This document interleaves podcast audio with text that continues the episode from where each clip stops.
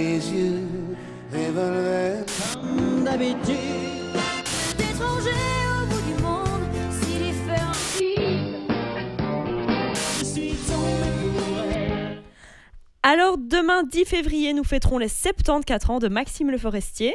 De son vrai nom Bruno Le Forestier, il est un auteur, compositeur, interprète français très apprécié. Il a un grand nombre de tubes connus de tous, mais vous les gars, lesquels est-ce que vous pouvez me citer? Euh, Je n'ai aucune idée.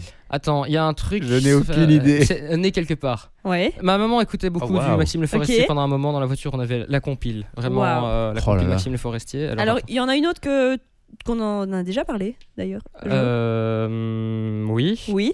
C'est pas celle que je vais présenter, mais je vais la Oh. citer quand même. Euh, c'est pas euh, la balade des gens heureux. Non. Non, ça c'est Gérard voir. Lenormand. Allez, Voilà. super, la culture musicale ici. Euh, mais du coup, Jo, c'est euh, mon frère. Ah oui, c'est vrai. Tu peux nous faire un, un extrait?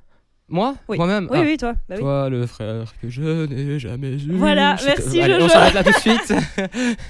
Euh, mais aujourd'hui, c'est de la chanson San Francisco que je vais vous parler. Donc cette chanson, euh, quand cette chanson pardon est sortie en 1972, elle a été rapidement sur toutes les lèvres. L'histoire de cette bande de jeunes qui vit à l'écart de la société fait rêver toute la jeunesse de l'époque. Mais comment a-t-il eu l'idée de cette chanson? Pour trouver l'inspiration, le chanteur est allé puiser dans sa propre ville. À San Francisco, c'est la liberté à tout point de vue. La liberté des jeunes.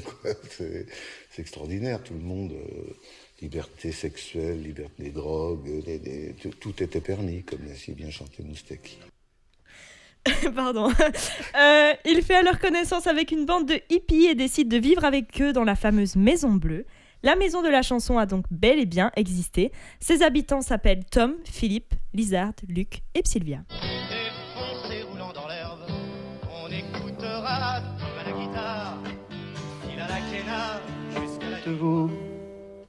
Lise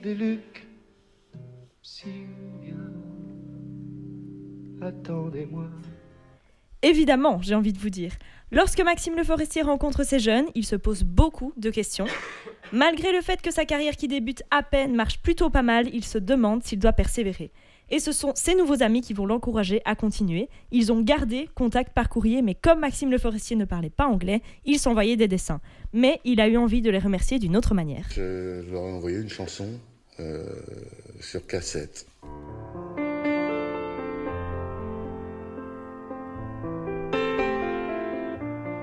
Cette chanson n'est autre que le tube San Francisco, même si à la base elle n'était destinée qu'à remercier ses amis, Maxime Le Forestier va l'enregistrer et elle deviendra l'un de ses plus grands succès. Plus de 40 ans plus tard, Maxime Le Forestier est retourné à San Francisco pour saluer ses vieux amis et donner un coup de neuf à la Maison Bleue. Cette chanson est restée pas moins de 10 semaines dans le top 13 en Belgique, une chanson qui, j'en suis sûre, est encore fort appréciée plus de 50 ans plus tard. C'est une maison bleue, à la colline. On y vient à pied, on ne frappe pas. Ceux qui vivent là ont jeté la clé.